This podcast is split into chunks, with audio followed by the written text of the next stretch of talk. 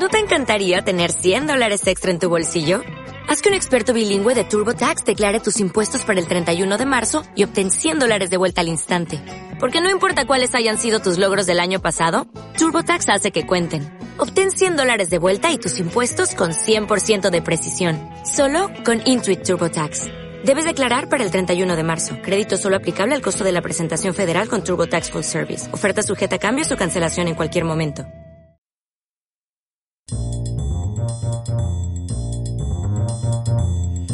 Muy buenas, ¿qué tal estás? Bueno, espero que te encuentres con energía, sobre todo con mucha energía, porque hoy vamos a hablar justo de eso, de la energía de las olas. Bueno, ya lo cantaba Rocío Jurado, ¿no? En su momento, ¿no? Como una ola. Pues la fuerza de las olas hoy van a ser las protagonistas de este podcast en el día de hoy en World Media. Bueno, soy José Luis Martín y dentro del podcast oficial de Steer Training Center te voy a contar eh, lo que hace una empresa que se llama Ocean Oasis. Se trata de una empresa que se encarga de desalinizar agua aprovechando la energía de las olas y lo hace a través de una solución que permite desalar sin emisiones de manera flexible y eficiente. Vamos, que utilizando la energía de las olas aprovechan para crear una plataforma, sacar agua salada y conseguir agua dulce. Y Sebastián Feinblatt, eh, cofundador y jefe de operaciones de Ocean Oasis, lo va a explicar hoy en este podcast.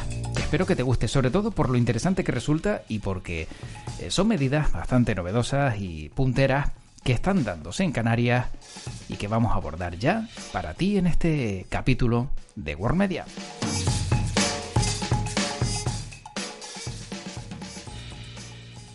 Vamos a hablar de ello con Sebastián Flamebat. Él es jefe de operaciones y cofundador de Ocean Oasis y director general de Ocean Oasis Canarias. ¿Qué tal? ¿Cómo estamos? Muy bien. Encantado de estar contigo aquí hoy en este podcast Mirando al Mar de Steer Training Center para conocer un poquito qué es Ocean Oasis, porque tienen proyectos interesantes, pero uno en concreto. Mm, pero para empezar, ¿qué es Ocean Oasis? Ocean Oasis es una empresa noruega que fue creada hace unos tres años en, Noruega con dos cofundadores y conmigo mismo, somos tres cofundadores. Y creamos Oceanasis para desarrollar una tecnología que había sido, había comenzado eh, mi cofundador e inventor, Thomas, a desarrollar hace muchos años, pero que nunca había puesto en práctica.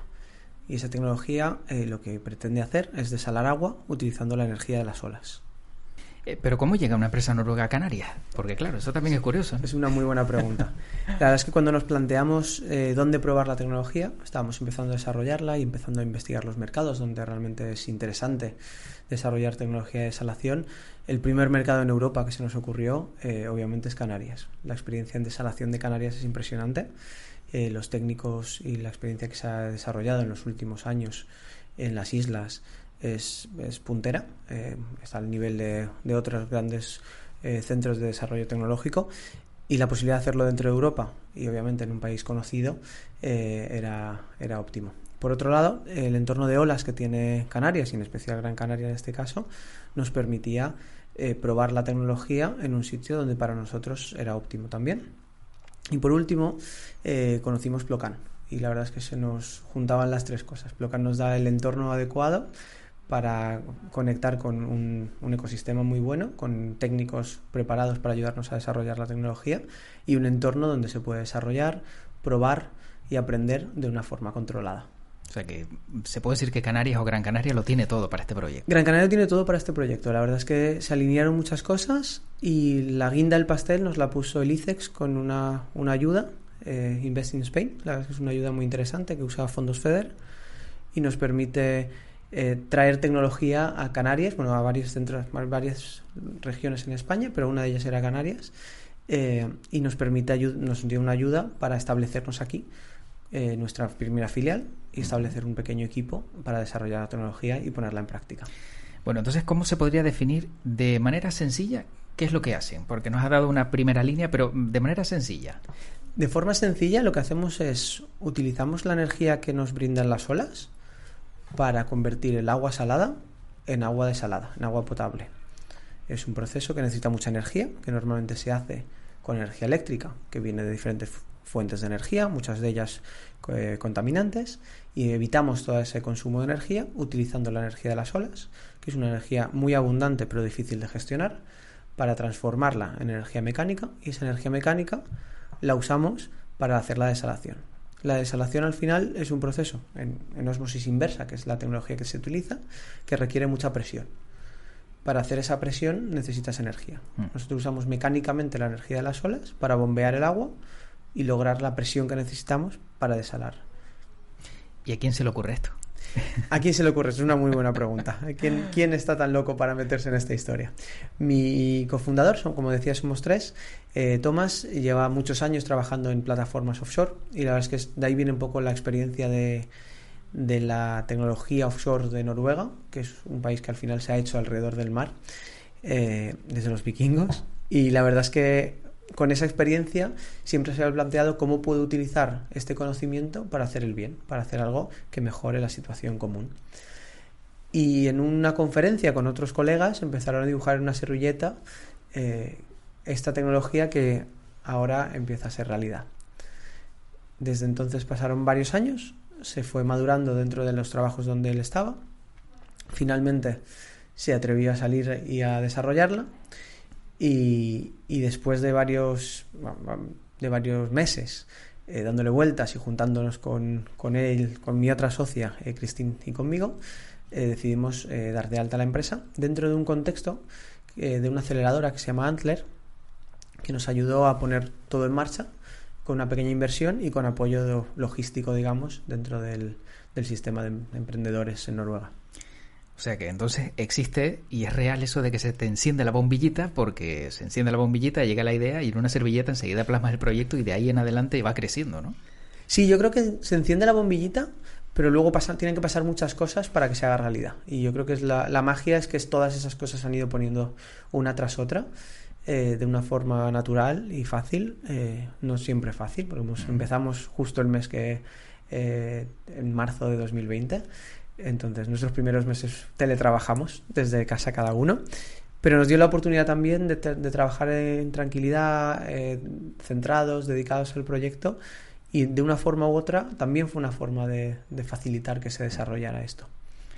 Este proyecto, eh, ¿cómo se puede eh, definir también en fases? Eh, ¿Cuál es el procedimiento a seguir para que, desde que lo que nos estás contando, ¿no? la fase cero, ya lo veamos una realidad? Pues la, fase cero, como decía, llevó tiempo. Después empieza una fase más formal, donde se constituye una empresa, se identifican las necesidades, obviamente se identifica la fuente de los fondos. La verdad es que las ayudas de diferentes instituciones es muy necesaria porque al final son proyectos de investigación donde hay un coste grande eh, que hay que afrontar por delante. Una vez que esos costes están, se consigue el, capital, eh, viene una fase de diseño y de, madurar esas, de esa servilleta, madurar ya lo que va a ser el diseño de la construcción. Se construye eh, y luego vienen varias fases hasta que se puede poner en, en, el agua, digamos. primero se, se, hace la primera construcción, es más estructural, después se incluyen todos los sistemas que van a ir dentro, se prueba Normalmente lo probaremos en, en la costa o cerca del muelle realmente. Y una vez que está listo, se saca al tamar. En este caso sería Plocan, donde vamos a probarlo en, en, mar abierto, ¿no? en unas condiciones reales y que permiten eh, evaluar y medir y empezar a, entender cuál es la eficiencia, qué cosas hay que mejorar, qué cosas hay eh, salen, salen, mejor de lo mm. esperado, que también esperamos tener alguna sorpresa positiva y usando esa experiencia, lo que se hace se vuelve a analizar las mejoras y se vuelve a diseñar eh, o una mejora a esta boya o una siguiente, donde ya se pasa a una fase más precomercial, donde los datos son más fiables, los números son más cercanos a, lo que se podría cerrar en un contrato y se empieza a trabajar más con un, consumidor que vaya a recibir este agua en este caso para, para cerrar los primeros contratos comerciales. Claro, porque luego pensando, eh, estamos hablando de un prototipo, se puede decir así, ¿no? Eh, y mm, es una boya, pero las dimensiones cuáles son, porque si va a tratar de aprovechar ¿no? la energía de, las olas para poder eh, desalar agua, ese agua que se desala se guarda, se vierte al mar, simplemente esto es una prueba para luego poder guardar toda esa agua. ¿Qué va a pasar con, con el proyecto una vez que ya veas que es una realidad? Es que es, muy buena pregunta. Es un prototipo industrial. Queríamos empezar con un tamaño suficiente donde se pudiera producir eh, una cantidad significativa de agua, porque no habíamos hecho ya pruebas en laboratorio y creíamos que era interesante hacer un, prototipo donde se reflejara la tecnología que ya va a ser la que se utilice en las siguientes fases. Dicho esto, eh, la boya mide unos 7 metros de diámetro y unos casi 11 metros de altura eh, que ya no es, algo ya no, pequeño, eh, pero es pequeño para cualquier plataforma offshore. Cuando lo hablamos con, gente que se dedica a esto les parece algo relativamente pequeño. A mí me sigue impresionando lo grande que es.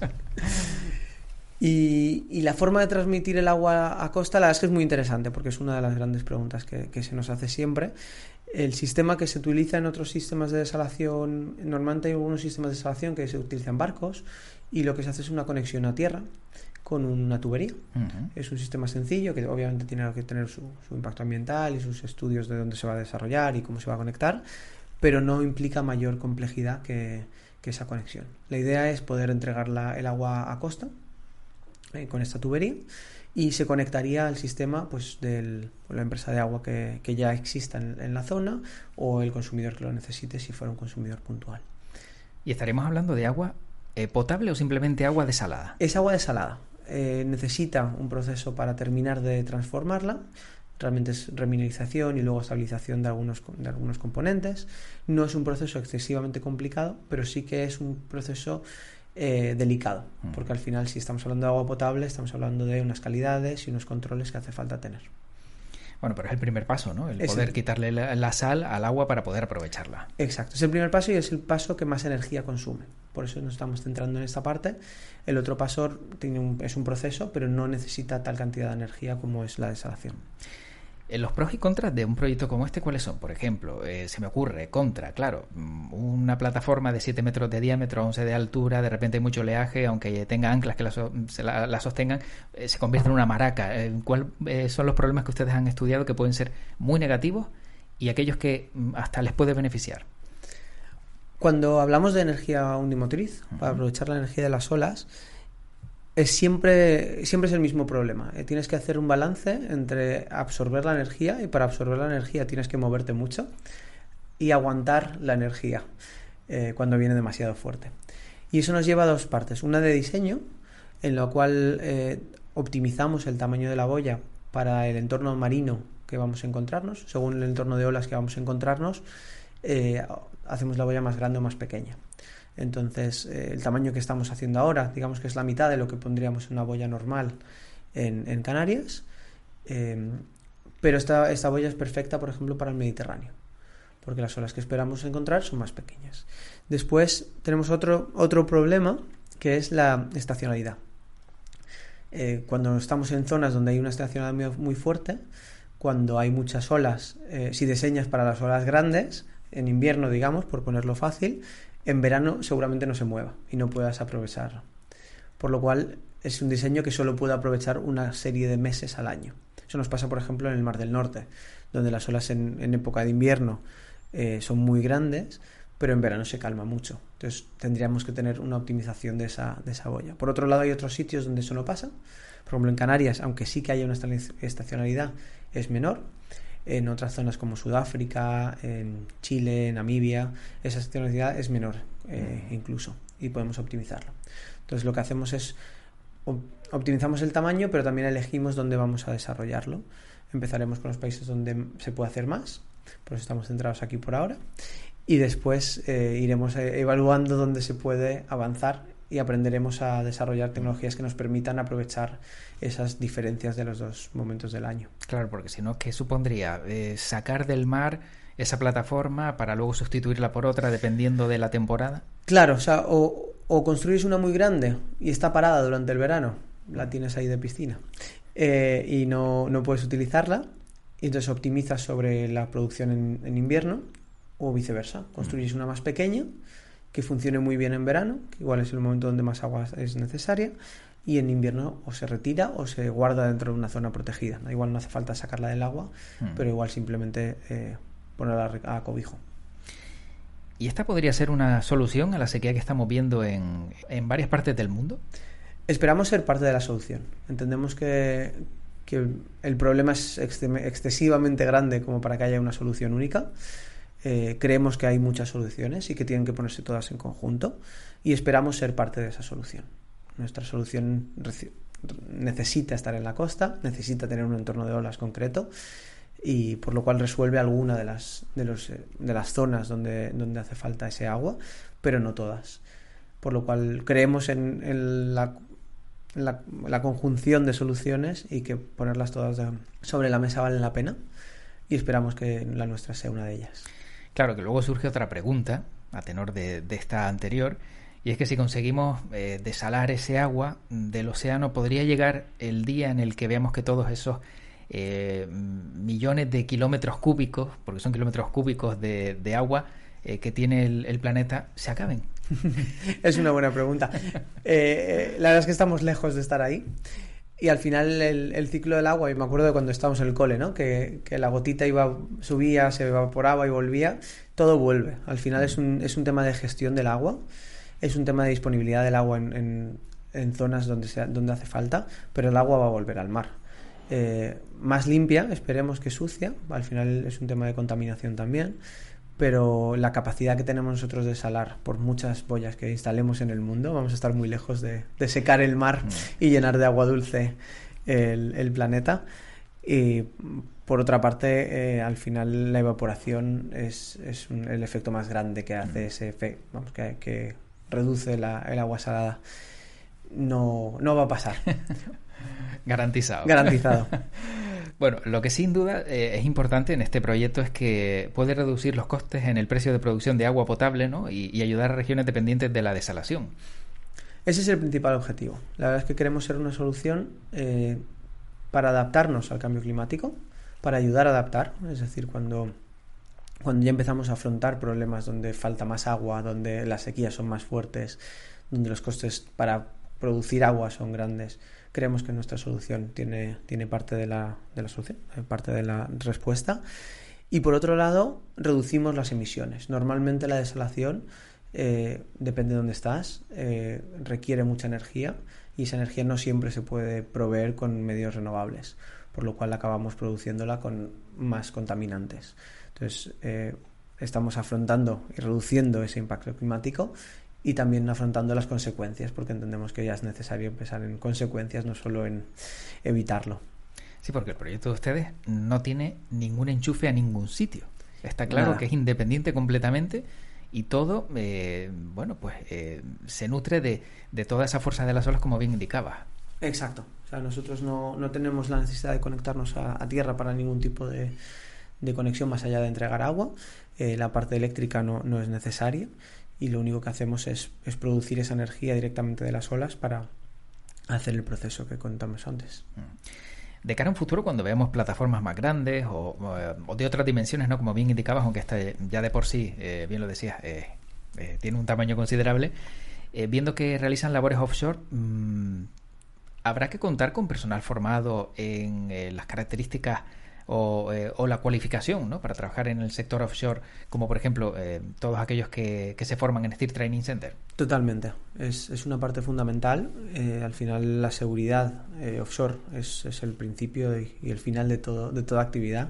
No se puede contar con una actividad offshore sin, sin tener la formación adecuada sin reducir los riesgos al máximo, aunque, aunque no sea posible eliminarlos del todo, y eso pasa por una buena formación eh, y ahí nos apoyamos también en, lo que nos ofrece en nuestro contacto con Stier eh, y nuestro contacto en general con, el conocimiento offshore y con lo que se está desarrollando en tanto tecnologías de eólica, que ha sido el precursor en este sentido.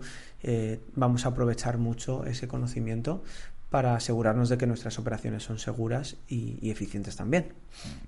Porque desde tu punto de vista, personal formado en, en offshore, eh, tienen muchas más posibilidades de conseguir trabajo a lo mejor que, en tierra, viendo que, la expansión está siendo tan grande, ¿no? Vemos, como bien decías, pues todos esos molinos eólicos offshore, ahora proyectos como este. ¿Cabe la posibilidad de que veamos un punto de inflexión y que se necesite mucho más personal de cara al futuro?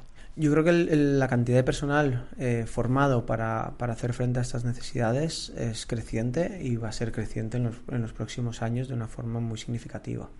nosotros mismos, una vez que terminamos la fase más de pruebas, eh, todo el, foco se va a poner en, un, en una visión más eh, de operaciones y en, ese sentido la operación depende de tener personal cualificado en el sitio donde estás operando y eso implica eh, gente que tenga la capacidad, tenga la formación y también tenga el interés, ¿no? Porque al final es un, es un trabajo muy interesante, pero que hay que llegar a conocerlo y hay que acercarse a él de una forma pues, segura, ¿no? Una vez que dan a conocer este proyecto, Sebastián, eh, y lo ponen en marcha en Canarias, ¿hay alguna región, alguna parte del mundo que haya puesto la vista en ustedes y haya dicho, esto que van a hacer tiene muy buena pinta y queremos conocerlo en profundidad? Pues tenemos apoyo, bueno, primero tenemos apoyo de Noruega que nos ha apoyado desde el principio en el desarrollo. Eh, creyendo en la tecnología offshore, creyendo en, las alternativas a, aprovechar ese conocimiento de la tecnología para desarrollar otras tecnologías en el entorno marino. Eh, luego llegó España y Canarias en concreto, donde también hemos encontrado ese apoyo y ese interés. Creemos que va a haber mucho desarrollo aquí, esperamos que haya mucho desarrollo aquí. Y después hemos tenido interés de sitios muy diversos, ¿no? Hemos hablado con Marruecos, que al final es un entorno relativamente cercano. Eh, y al final entendemos que es un entorno de olas que ya vamos a estar conociendo y que estamos relativamente cerca de aquí. Después hemos hablado con Sudáfrica, es conocido eh, su necesidad de agua y, las que entienden muy bien el problema y entienden muy bien que, que en el fondo hay que encontrar una solución sostenible a largo plazo y que permita mantener unos costes moderados de esa producción de agua y para ellos es una solución muy interesante. Y luego hemos hablado con Oman, por ejemplo. Eh, que también entienden esa necesidad de agua, están cerca del están en el desierto y entienden que cualquier fuente que pueda eh, abastecerles de agua eh, desalada con un coste moderado en una situación de flexibilidad y, sin necesitar mucho eh, mucha infraestructura en tierra es interesante. Hemos hablado con mucha gente y la verdad es que el, el futuro se ve prometedor y hay que ir paso a paso para asegurar que las cosas se hacen bien. Te tengo que preguntar por eh, el coste. Si es un proyecto de esta envergadura, porque antes decía que si sin apoyo financiero es difícil sacarlo adelante, pero eh, realmente mm, se le va a sacar más beneficio de lo que puede costar, ¿no? Sí, la idea es que, el, proyecto saliendo adelante y demostrando los, los, números con los que esperamos contar sea un proyecto eh, rentable y beneficioso tanto social como económicamente en el futuro. Es verdad que para arrancar cualquier proyecto de esta índole es necesaria una inversión eh, donde agentes públicos y privados tienen que colaborar. La verdad es que hemos tenido suerte porque se han puesto sobre la mesa esas esas, esos recursos nos han ofrecido y hemos, hemos tenido, como decía antes, apoyo de diferentes instituciones, tanto en Noruega como en España, ahora mismo en la Comisión Europea también se van abriendo eh, diferentes convocatorias que apoyan este tipo de, desarrollo de tecnologías y es fundamental porque al final el capital privado eh, ve como estos proyectos de alto riesgo, especialmente al principio, y necesitan ese empuje del capital público para desarrollar tecnologías que en el futuro vayan a crear empleo, vayan a resolver eh, problemas que estamos enfrentándonos a día de hoy y que realmente creen capital económico eh, a medio y largo plazo. Pero sí, barato no es. y yo no quiero ni pensar la cantidad de personas con las que has tenido que hablar tú, tanto tú como tus eh, compañeros ¿no? y, miembros de la empresa, para poder sacar adelante este proyecto, ¿no? Explicarlo, darlo a conocer, eh, y entiendo que en diferentes partes del mundo y, y, en varios idiomas, ¿no? Yo no sé si has contabilizado en algún momento la cantidad de gente con la que has hablado para presentar este proyecto. La verdad es que no he contado el número, eh, pero es, es, yo creo, las principales cosas que hacemos, ¿no? En el día a día al final estás trabajando y sacando el, la parte más práctica adelante, pero no pasa un día que no hablemos con una persona nueva, con una empresa nueva, un proveedor, un potencial cliente, un potencial inversor, un potencial eh, socio. Al final necesitas rodearte de gente que te ayude, que te apoye, que entienda el proyecto y que crea en él. Eh, proveedores que tengan la calidad que necesitas para asegurarte que las cosas salgan adelante, pero también la calidad humana de entender que esto es un proyecto que, se está creando, no, no venimos con eh, una receta como puede venir una empresa que lleva muchos años funcionando, venimos con una idea, con un esbozo, con una servilleta a veces y, y, al final encontrar profesionales que nos ayudan a darle forma, a pensar juntos, a crear eh, y a madurar esta, esta tecnología es fundamental. Y la verdad es que ha sido muy, muy bonito hasta ahora. Yo creo que, que el futuro es prometedor, mm. porque al final cuando te acercas a gente que tiene ganas de, de hacer cosas nuevas, distintas, de, de, conocer o de crear juntos una tecnología, la gente responde muy bien. Me alegra esa, esa respuesta porque eh, por la general siempre nos encontramos que cuando cuentas algo, ¿no? Y es un proyecto que a lo mejor es novedoso y para algunos pues mm, puede parecer rocambolesco, siempre eh, la respuesta suele ser eh, eso no, para, no va a servir para nada, eh, te vas a dar un golpe tremendo, voy a obtener beneficio de todo esto, pero luego ya, como bien indicas, también ha habido mucha gente que ha visto el potencial del proyecto y, y se ha sumado a él, ¿no? Siempre en la balanza encontramos, y te habrás encontrado, unas y otras respuestas. Siempre se encuentra un poco de todo, la verdad. Y gente que es un poco escéptica, luego te conoce, igual entiende un poco más por dónde va el proyecto, el tiempo que se ha invertido para llegar a donde estamos, que hemos madurado muchas cosas que igual de primeras no se nota. Entonces sí que hay, hay mucho, mucha diversidad en la respuesta inicial, mucha diversidad después. Hay gente que, que nos ha querido seguir, gente que no. Eh, pero en general yo me voy quedando con esa gente que, que se engancha al proyecto, que nos ayuda.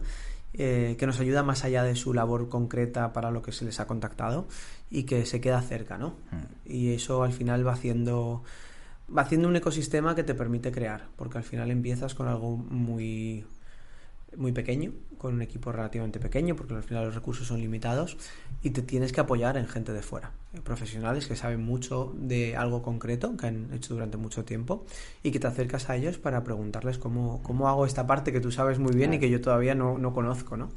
Y nos pasa todos los días. O yo no había soldado en mi vida, no he soldado todavía, pero por lo menos ahora sé cómo es una buena soldadura, qué pedir, qué preguntar. Y, y, son cosas que se aprenden y que, y que al final rodearte de la gente que sabe y que te ayuda a entender las cosas es fundamental. Que entiendo también que en esa eh, relación ¿no? que has mantenido con tanta gente y te has unido dentro, por ejemplo, de esas relaciones, buenas relaciones con Grupo Estier, pues esa parte de Marítimo les ha dado también ese apoyo ¿no? para poder sacar adelante el proyecto. Totalmente, la verdad es que con Grupo Stier, eh, desde el principio, desde que nos acercamos y les contamos la idea, le contamos a Ida la idea por encima, uh -huh. eh, dónde queríamos eh, llegar, qué queríamos hacer, eh, la respuesta fue, fue muy positiva y, y, abierta ¿no? a entender que, pues eso, que no somos eh, una empresa con todo, todo cerrado y que aquí las cosas van a, a cambiar mucho pero que iban a estar de nuestro lado siempre. Y así, así lo han demostrado, la verdad, que, que es fundamental. Y su, su, apoyo, yo creo que no estaríamos donde estamos sin, sin, ese apoyo ahora mismo. Para la persona que nos está escuchando, Sebastián, eh, claro, un proyecto como este, primero se te tiene que ocurrir, luego se te tiene que eh, poner también en marcha la palanca de cómo lo llevo a cabo y, y, y bueno, que, que al final el proyecto no pues pueda tener esa, ese resultado final.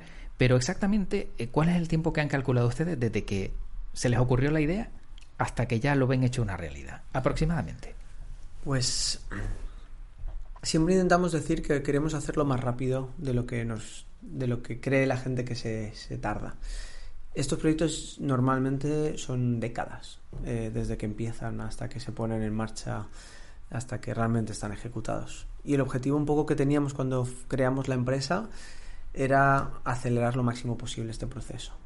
Quizá eh, siendo razonables desde, desde, la fundación de la empresa, no desde la servilleta porque eso, eso fue más largo, pero desde que se, ya se consolida como una empresa y empezamos a trabajar juntos, yo diría que es, que es cuestión de, de, unos años, ¿no? Eh, tres, cuatro años para estar en, en, una fase donde ya se está probando la tecnología en el agua y demostrando que funciona. Y a partir de ahí, eh, la idea es empezar a crecer. Y, y, eso puede llevar también unos años donde se expanda, se, se construyan muchas boyas y, y, se vaya aprendiendo en el proceso también. Y en todo este tiempo, mmm, muchas horas dedicadas, ¿verdad? Muchas horas, pero con mucha ilusión, la verdad. Ha sido un, ha sido y es eh, un proyecto que, que, para los tres fundadores nos, nos llena y, y, sabemos que estamos haciendo lo que queremos hacer, uh -huh. que vale la pena y que, y que cada hora puesta eh, se refleja en, en, avance, en progreso y en, y en maduración del proyecto. Entonces contamos con que, con que las horas puestas valgan la pena. También contamos con descansar y yo creo que es importante que, que cuando uno se plantea estos proyectos no todo sea trabajar 24 horas al día. Obviamente se, se ponen muchas horas, pero hay que cuidarse y hay que cuidar también el, el entorno. Entonces intentamos mantener ese balance. Es verdad que hemos cambiado de país, nos hemos mudado, eh, ha sido bastante bastante divertido, como intento convencer a mis socios. Eh, estamos muy contentos de, de, estar en Canarias ¿no? y, de, y de, ese, de, ese, cambio, pero bueno, para, a nivel personal también es, es relevante. Y es una experiencia. Para mí yo creo que es, es parte de, la misma experiencia de, crear una empresa desde cero, crear un equipo, empezar a tener gente a tu alrededor que, que confía en la empresa, que confía en el proyecto. Y, y al final ahí es donde la responsabilidad crece, ¿no? Eh, ya no solo hacia ti mismo y hacia tu mm. equipo fundador, sino hacia la gente que, que se ha unido al barco y que, y que, al final confía en que el barco llega a buen puerto. Bueno, para ir acabando, Sebastián, eh, ¿tienes el sueño o tienen el sueño en Ocean Oasis de, de, que en un futuro, teniendo en cuenta ¿no? el mundo en el que estamos viviendo, que parece que cada vez está más seco, eh, podamos tener agua gracias a ustedes? Tenemos el sueño de ser parte de eso y confiamos en poder eh, ser parte de la solución, ser parte de la solución aquí mismo en Canarias, de poder empezar a ser eh, uno más que, que, empuje hacia, hacia esa solución del problema que cada vez es más grande, como decías, y, y soñamos con poder extenderlo a, al mundo entero, ¿no? Mm. Y allá donde podamos producir agua con olas, estar eh, reducir la sequía, facilitar a la gente el acceso al agua, facilitar a las empresas el desarrollo de, actividad económica realmente, porque sin agua no, no pasa nada. Eh, y, que, y que el sufrimiento por la falta de agua sea un poco menor gracias a Ozonasis. Bueno, pues la última pregunta siempre que le formulamos a los invitados de este podcast que se llama Mirando al Mar de Steer Training Center, eh, precisamente es la misma para todos. Y la pregunta es, ¿qué ve Sebastián Feinblatt cuando mira al mar? Pues la verdad es que ahora veo posibilidades y oportunidades. Eh, veo el, la fuente de, recursos que hay que aprender a aprovechar y aprender a, explotar de una forma sostenible para no cargárnosla y que, quede como estaba o mejor, pero también que aprendamos a usar esos recursos que nos brinda para mejorar la vida de la gente. Bueno, quedamos con esa última respuesta de Sebastián Feinblatt, eh, jefe de operaciones y cofundador de Ocean Oasis y director general de Ocean Oasis Canarias. Gracias por haber estado en este podcast de Steer Training Center y enhorabuena por el proyecto. Y ojalá, pues como decías, sean parte de esa solución que todos buscamos. Muchísimas gracias y seguiremos contando el proyecto. Hasta luego. Pues vete tú a saber si esta va a ser la solución o el remedio para la sequía que tenemos. Como decía Sebastián Feinblatt, ellos pueden ser parte de esa solución y ojalá, ojalá, pues todo lo que están haciendo sirva para algo en el futuro, para que podamos tener un poquito más de agua eh, dulce, teniendo en cuenta que parece que cada vez llueve menos.